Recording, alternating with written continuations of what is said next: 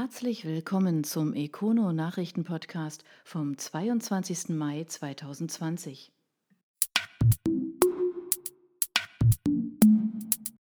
Genossen setzen auf Gewinnblick. Die Volksbank der Ortenau baut die Kompetenz in Sachen Kassensysteme aus.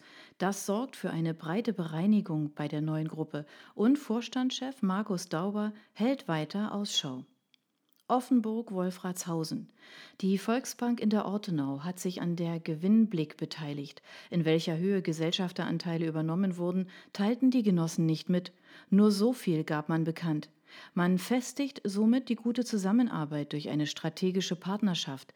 Gewinnblick ist ein Anbieter für Kassensysteme, vornehmlich für die Bereiche Hotellerie und Gastronomie. Markus Dauber, Vorstandsvorsitzender der Volksbank in der Ortenau, zeigte sich von den Vorteilen des Deals überzeugt. Mit unserer Beteiligung an der Gewinnblick gehen wir den nächsten, aber auch nicht den letzten Schritt im Rahmen unserer Strategie eines Full-Service-Anbieters im Zahlungsverkehr für mittelständische Kunden mit stationären und digitalen Vertriebswegen. Einfacher ausgedrückt, die Volksbank profitiert von der Kompetenz mit stationären Kassensystemen und der dazugehörigen Peripherie und Gewinnblick profitiert von den elektronischen Zahlungssystemen der Genossen wie deren Tochter First Cash Solution und dem weiteren IT-Know-how wie bei der Tochter SitPay sowie durch die angebahnte Fusion der Volksbank durch einen deutlich finanzkräftigeren Partner. Der Einstieg der Volksbank bei Gewinnblick wird genutzt, um diese Gruppe neu aufzustellen. Gewinnblick wird nämlich zur Muttergesellschaft, in der die alte Gewinnblick und die Kassensysteme Ebene aufgegangen sind. In diese Mutter bringt die Volksbank die Weiglein Computerkassen ein. Die Muttergesellschaft übernimmt parallel jeweils 51 Prozent an der CKS, der CKV Allgäu Oberschwaben, der Kassensysteme Geister und der THK Kassen. Auch hier steigt die Volksbank jeweils als strategischer Partner ein.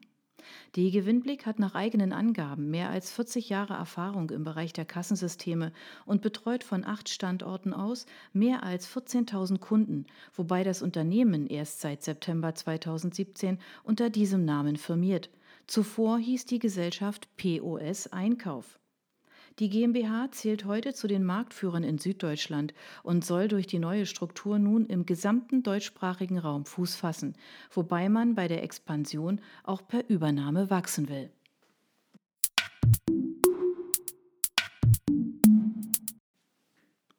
S International bekommt Zuwachs. Dem Auslandsdienstleister von Sparkassen im nördlichen Baden-Württemberg treten drei weitere Institute bei. Der Grund dafür ist schlicht. Esslingen. Zum 1. Juli werden die Sparkassen Heidenheim, Tauberfranken und Esslingen-Nürtingen dem Verbund S International Baden-Württemberg Nord beitreten. Der Verbund ist ein Gemeinschaftsunternehmen und bietet Dienstleistungen rund um das Auslandsgeschäft von Unternehmen an. Durch diese Bündelung von Know-how werden wir unsere hohe Kompetenz im Auslandsgeschäft noch weiter ausbauen, begründete Kai Scholze, stellvertretender Vorstandsvorsitzender der Kreissparkasse Esslingen-Nürtingen und zuständig für das Firmenkundengeschäft, den Beitritt. Die Kunden würden stetig internationaler arbeiten und damit steige die Nachfrage nach entsprechenden Dienstleistungen. Die S International Baden-Württemberg Nord wurde 2015 durch die Kreissparkassen Heilbronn und Ludwigsburg gegründet. Zwei Jahre später stießen die Sparkassen Heidelberg, Rhein-Neckar Nord, Schwäbisch Hall, Kreilsheim, Neckartal, Odenwald und Hohenlohe-Kreis sowie die Kreissparkasse Weiblingen neu zu dem Verbund. Anfang Juli folgen nun die weiteren Beitritte. Das Unternehmen mit dann 90 Mitarbeitern ist nach eigenen Angaben der größte Anbieter von Dienstleistungen rund um das Auslandsgeschäft innerhalb der Sparkassenfinanzgruppe im Land. Die addierte Bilanzsumme der Partnersparkassen wird mit 60 Milliarden Euro angegeben.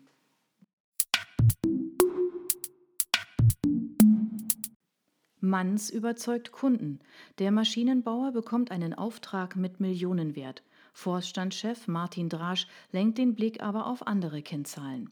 Reutlingen. Der Manns-Konzern hat nach eigenen Angaben einen Auftrag zur Lieferung von nasschemischen Anlagen für Displayproduktion erhalten. Der Wert des Auftrags soll sich in einem nicht näher bezifferten zweistelligen Millionenbereich bewegen.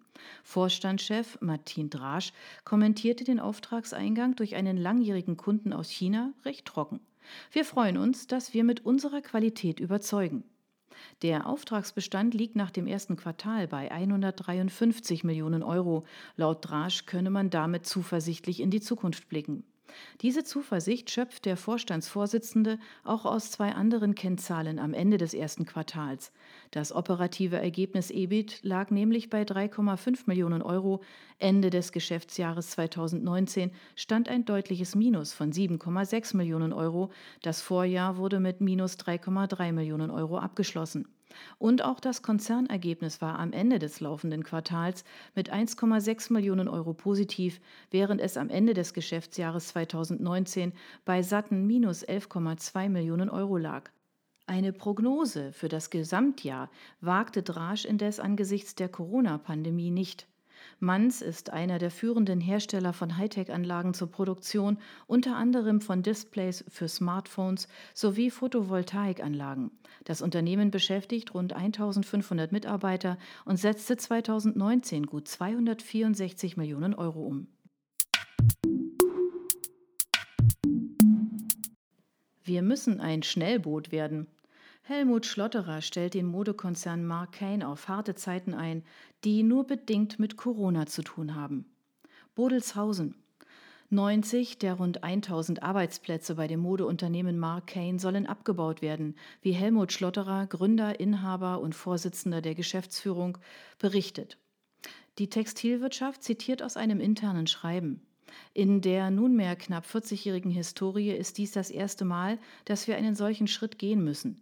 Neben dem Abbau der Arbeitsplätze stehen generell die Strukturen auf dem Prüfstand. Schlotterer, auf econo.de finden Sie ein Porträt, will durch die neue Organisation Entscheidungswege verkürzen und die Entwicklung neuer Kollektionen beschleunigen. Als Marktführer wollen wir gestärkt aus der aktuellen Krise hervorgehen. Dafür müssen wir wieder ein Schnellboot werden und unsere Strukturen verschlanken. Er glaube weiterhin an den Produktionsstandort Deutschland und nannte die notwendigen Anpassungen schmerzhaft, aber unerlässlich.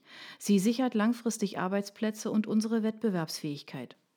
Klar ist allerdings, die Corona-Pandemie beschleunigt die Prozesse nur, ist aber nicht primär dafür verantwortlich. Bereits Mitte vergangenen Jahres hat Schlotterer in einem Interview mit der Textilwirtschaft neue Strukturen angekündigt, nicht nur in der Geschäftsführung. Als Grund nannte er unter anderem Versäumnisse, die über die Jahre mitgeschleppt wurden und die nun mit Hochdruck abgearbeitet werden sollen. Da sind Millionen versteckt, die wir einsparen können. Man entdecke täglich neue Quellen. Nicht zufrieden zeigte er sich dabei mit der EBIT-Marge, die von 18 Prozent auf 11 Prozent gesunken war. Auch wuchs der Umsatz nur noch einstellig, was für Schlotterer okay war. Das Problem ist nur, wenn die Erlöse weniger steigen als die Kosten. Mark Kane gilt als einer der führenden Hersteller von gehobener Damenmode in Deutschland, der fast alle Teile der Wertschöpfung von der Textilherstellung bis zum Verkauf in Eigenregie stemmt. Das Unternehmen beschäftigt rund 1000 Mitarbeiter und erwirtschaftete in 2018 einen Gruppenumsatz in Höhe von 276 Millionen Euro. Die Bilanz des Jahres 2019 wurde laut Gesellschafterbeschluss nicht veröffentlicht.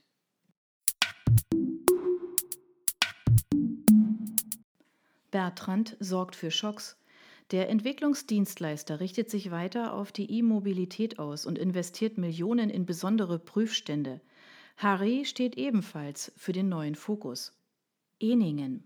Der Entwicklungsdienstleister Bertrand hat 3,5 Millionen Euro in neue Prüfstände investiert, die speziell für Komponenten aus dem Bereich der E-Mobilität ausgelegt sind.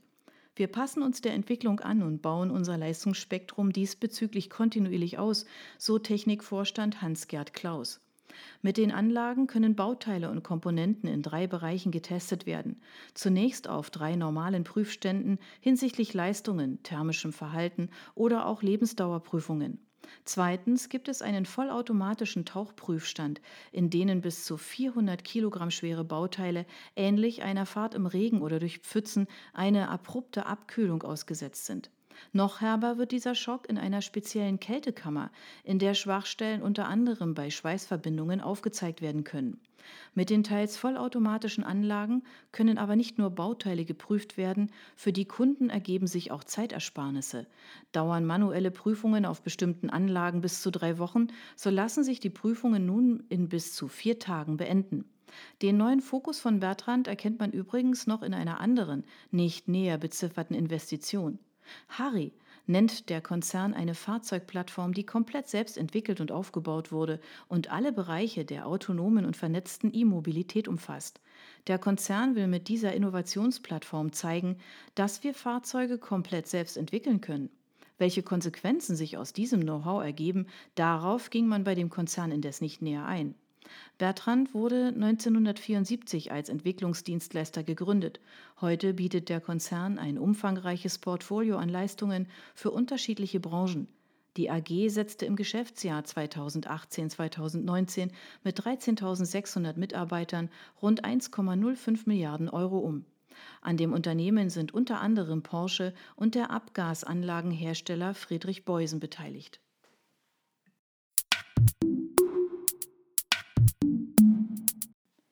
Schock bei IMS Gear. Den Kleingetriebehersteller trifft die Corona-Krise mit voller Wucht. Das Führungstrio legt ein Sparprogramm im zweistelligen Millionenbereich auf. Weitere 350 Arbeitsplätze werden gestrichen, an Investitionen wird dagegen festgehalten. Donaueschingen. Die IMS Gier kündigt drastische Sparmaßnahmen ein, weil durch die Auswirkungen der Corona-Pandemie im zweiten Jahr in Folge ein Einbruch droht.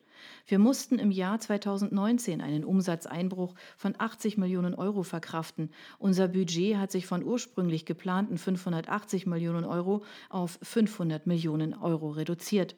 Diese Belastung konnten wir mit einem Kostenprogramm jedoch teilweise kompensieren, blickt IMS Gier-Vorstand Bernd Schilling in einer Mitteilung auf das vergangene Geschäftsjahr zurück. Seit Anfang dieses Jahres habe sich die Pandemie weltweit mit enormer Wucht und rasender Geschwindigkeit ausgebreitet. Das spüre auch das Unternehmen. Was die Umsatzentwicklung für das Jahr 2020 anbelangt, sind wir zunächst vorsichtig optimistisch von einer im Vergleich zum Vorjahr leichten Steigerung von 500 Millionen auf rund 520 Millionen Euro ausgegangen. Die Corona-Krise hat jedoch auch IMS Gier mit voller Wucht getroffen. Die Umsätze sind im ersten Quartal und insbesondere im April 2020 stark eingebrochen weshalb wir neben anderen kostensenkenden Maßnahmen Kurzarbeit eingeführt haben und auch bis auf weiteres fortführen werden, beschreibt IMSG-Vorstand Dieter Lebzelter die aktuelle Situation. Eine Prognose darüber, so Lebzelter weiter, ob und wie schnell sich die Märkte von diesem Corona-Schock wieder erholen werden, gleicht dem sprichwörtlichen Blick in die Kristallkugel. Was sich aber bereits deutlich abzeichnet und wovon wir ausgehen müssen, Anders als bei der Finanz- und Wirtschaftskrise 2007-2008 wird sich die konjunkturelle Erholung dieses Mal nur langsam einstellen. Fraglich ist zudem, ob und wann der Automobilmarkt wieder die Größenordnung erreicht, die er vor der Corona-Krise hatte. Angesichts dieser geänderten Rahmenbedingungen werde sich der Umsatz von IMS Gear auch in den kommenden Monaten bis Jahresende zwangsläufig weit unter den ursprünglichen Planzahlen bewegen, wie es weiter heißt. Wir können für das laufende Jahr nicht mehr von einem leichten Wachstum ausgehen, sondern müssen einen erneuten Umsatzeinbruch mit einem Volumen von ca. 90 Millionen Euro verkraften. Unser Jahresumsatz wird sich in einer Größenordnung von höchstens 430 Millionen Euro bewegen und wir werden einen hohen Jahresverlust verzeichnen. Anders ausgedrückt, einem Umsatz, der in diesem Jahr zum zweiten Mal in Folge deutlich eingebrochen ist, steht eine Unternehmensgröße und damit Kostenstrukturen gegenüber, die auf Wachstum auf einem viel höheren Niveau ausgerichtet war. Das Verhältnis zwischen Umsatz und Kosten ist also aus dem Gleichgewicht geraten.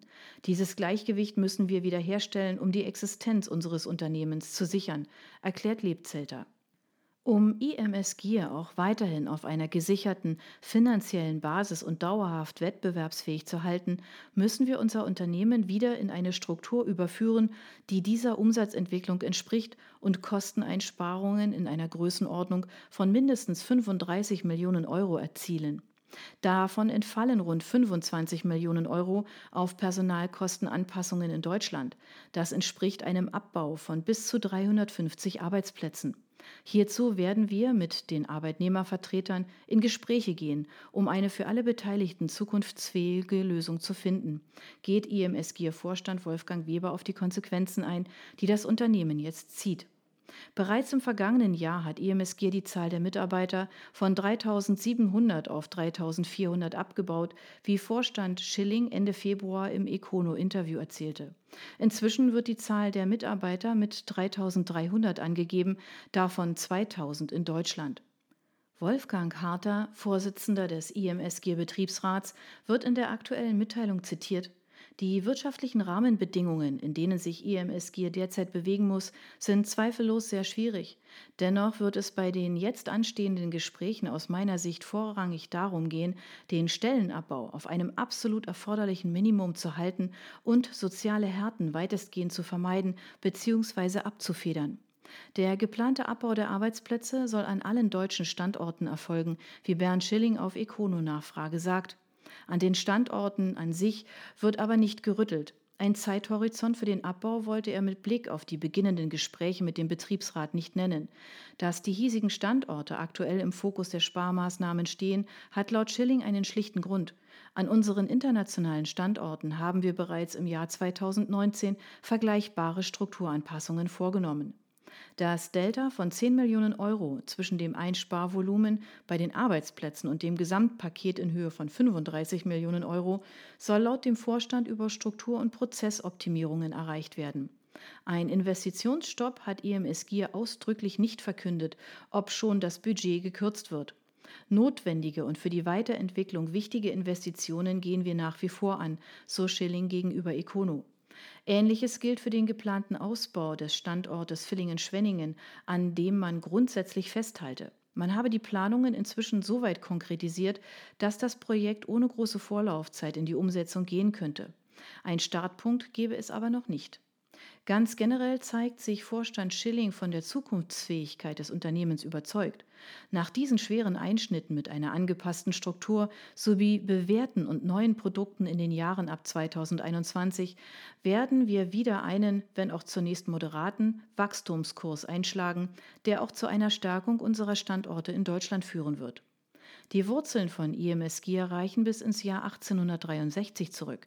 Damals wurden Zahnräder für Uhren gefertigt. Heute ist das Unternehmen einer der führenden Hersteller von Kleingetrieben für Lenksysteme, Parkbremsen oder auch die Sitzlängenverstellung in Fahrzeugen. Neben den Standorten Donaueschingen, Eisenbach, Villingen-Schwenningen und Trossingen in Deutschland produziert das Unternehmen auch in Mexiko, den USA und China.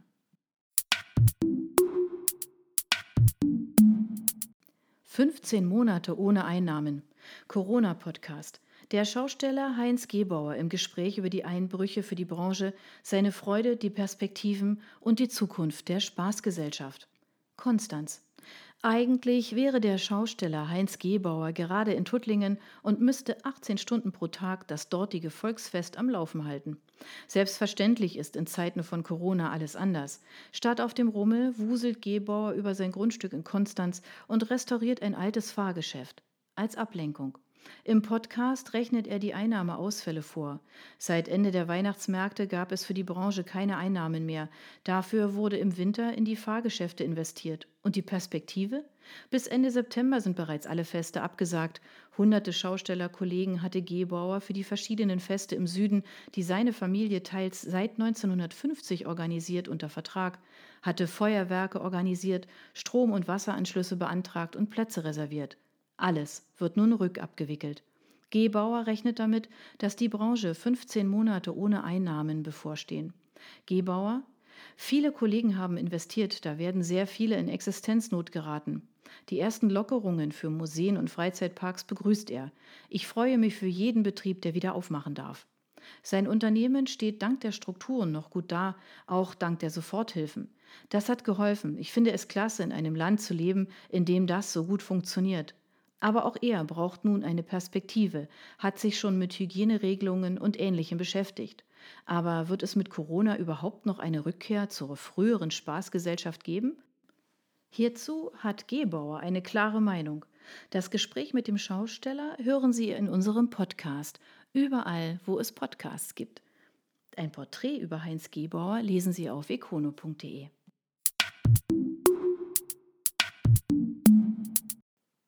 BCS kämpft um ein Werk.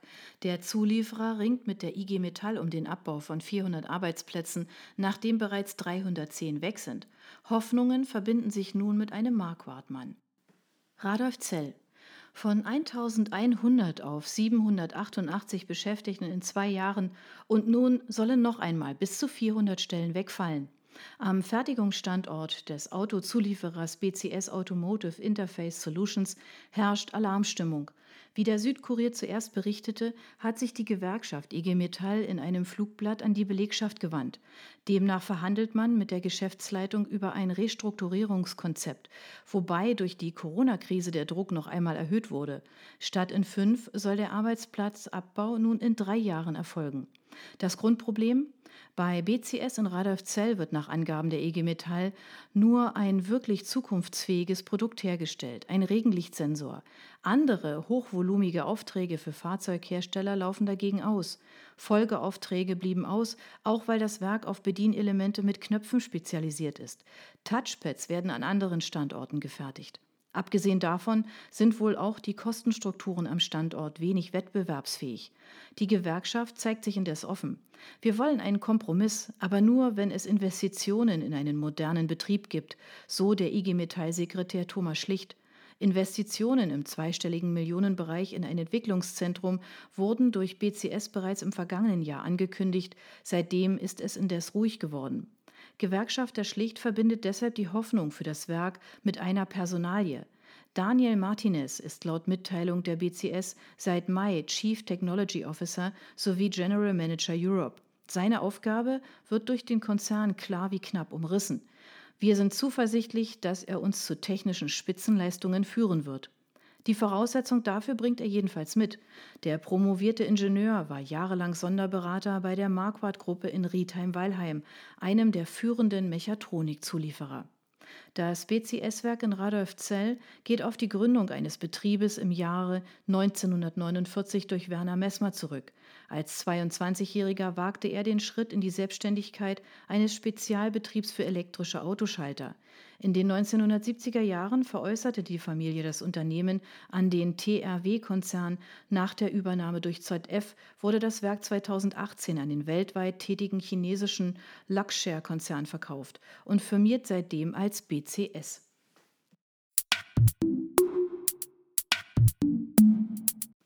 Brauerei erweitert die Erlebniswelt. Der Gemeinderat Grafenhausen stimmt für ein Vorhaben der Staatsbrauerei Rothaus. Der Teilort wird damit endgültig zum Tourismuszentrum. Grafenhausen. Einstimmig hat der Gemeinderat Grafenhausen nach mehreren Beratungen sowie der Offenlage der nötigen Bebauungspläne grünes Licht für die Umsetzung eines ehrgeizigen Vorhabens gegeben. Die badische Staatsbrauerei Rothaus darf in dem Teilort die Erlebniswelt Rothaus kräftig erweitern.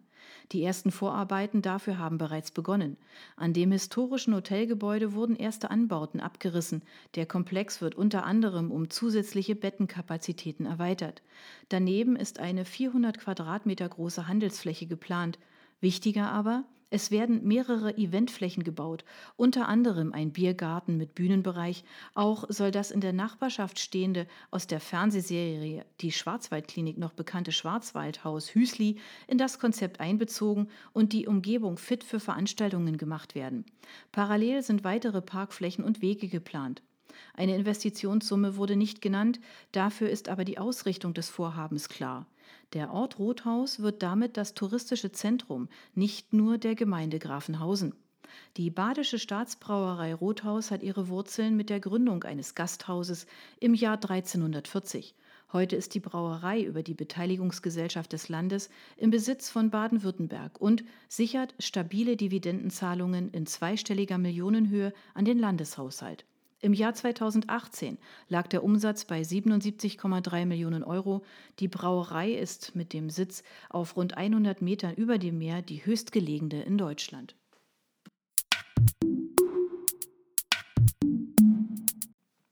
ZMI strukturiert um. Der IT-Spezialist verbucht einen Rekordumsatz und verändert die Geschäftsführung. Mit Corona verbindet man Hoffnungen. Stuttgart-Elfershausen. Die ZMI hat im vergangenen Jahr beim Umsatz um 17 Prozent zugelegt und einen neuen Rekord verbucht. Das teilte das Unternehmen mit, ohne indes Details zu nennen. Die Zahl der Mitarbeiter liegt nun bei mehr als 40. Im Jahr 2018 wurde die Zahl noch mit durchschnittlich 28 angegeben. Als Grund für das Wachstum wurde insbesondere eine außerordentliche Entwicklung im Bereich mobiler HR-Lösungen genannt.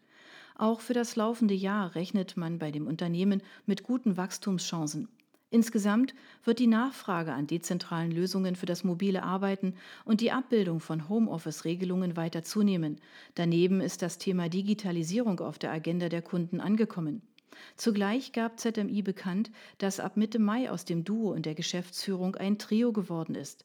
Neben den beiden geschäftsführenden Gesellschaftern Steffen Berger und Daniel Vogler verstärkt nun Jonathan Martin die Führungsetage. Er zeichnet für das Marketing verantwortlich und ist ebenfalls geschäftsführender Gesellschafter.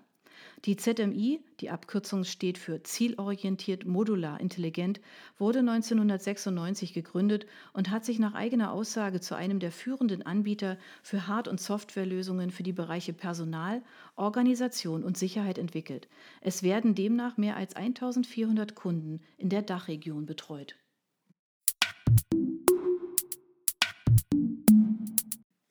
GEMÜ investiert in Fernost. Die Fabrik in Shanghai wird erweitert. Ingelfingen-Griesbach. Der Messtechniker Gemü hat seine Fabrik in Shanghai erweitert. Gemü produziert dort Absperrklappen. Eine Investitionssumme nennt das Unternehmen nicht. Um den Anforderungen an die globale Produktionstiefe gerecht zu werden, wurde die Fertigungskompetenz deutlich erweitert, um so den Einfluss auf qualitätsentscheidende Produktionsschritte weiter zu erhöhen. Dazu wurde in den vergangenen Monaten eine neue vollautomatisierte Beschichtungsanlage aufgebaut und in Betrieb genommen.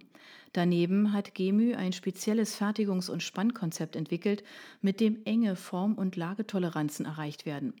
Die GEMÜ-Gruppe entwickelt und fertigt Ventil-, Mess- und Regelsysteme für Flüssigkeiten, Dämpfe und Gase. Bei Lösungen für sterile Prozesse ist das Unternehmen Weltmarktführer. Das global ausgerichtete, unabhängige Familienunternehmen wurde 1964 gegründet und wird seit 2011 in zweiter Generation von Gerd Müller als geschäftsführendem Gesellschafter gemeinsam mit seinem Cousin Stefan Müller geführt. Die Unternehmensgruppe erzielte im Jahr 2019 einen Umsatz von über 330 Millionen Euro und beschäftigt heute weltweit mehr als 1900 Menschen, davon 1100 in Deutschland. Maha übernimmt ATT. Der Maschinenbauer kauft Nussbaumer-Ausgründung. Kehl. Der bayerische Maschinenbauer Maha hat den Kehler Maschinenbauer ATT übernommen. Die ATT besteht seit dem Jahr 2000, damals gegründet als Joint Venture zwischen der Robert Bosch und der Nussbaum Gruppe. 2016 löste sich die ATT Nussbaum Prüftechnik aus der Nussbaum-Gruppe heraus und firmiert seit Ende Januar 2020 als ATT Automotive Testing Technologies. Seit der Abspaltung von der Nussbaum-Gruppe im Jahr 2016 hat sich die ATT nicht nur im deutschen, sondern auch im internationalen Prüfgeschäft eine bedeutende Marktposition als Komplettanbieter von Prüftechnik zur periodischen Fahrzeugüberwachung erarbeitet. Die Maha-Gruppe ist einer der weltweit führenden Hersteller von Fahrzeugprüf- und Hebetechnik. Als international ausgerichtetes Unternehmen betreibt Maha zwei Produktionsstandorte, einen in Deutschland und einen weiteren in den USA sowie ein globales Vertriebs- und Servicenetz in mehr als 150 Ländern. Das Unternehmen beschäftigt weltweit mehr als 1000 Menschen und erlöst einen Jahresumsatz von rund 150 Millionen Euro.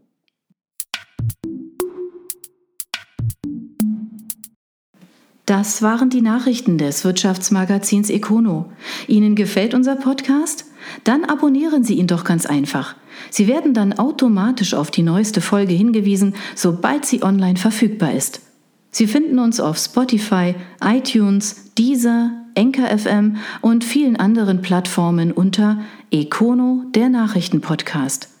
Sie möchten mehr zu Personalien, Events oder verschiedenen innovativen Themenschwerpunkten erfahren? Dann schauen Sie doch bei uns auf econo.de vorbei. Wir freuen uns auf Sie.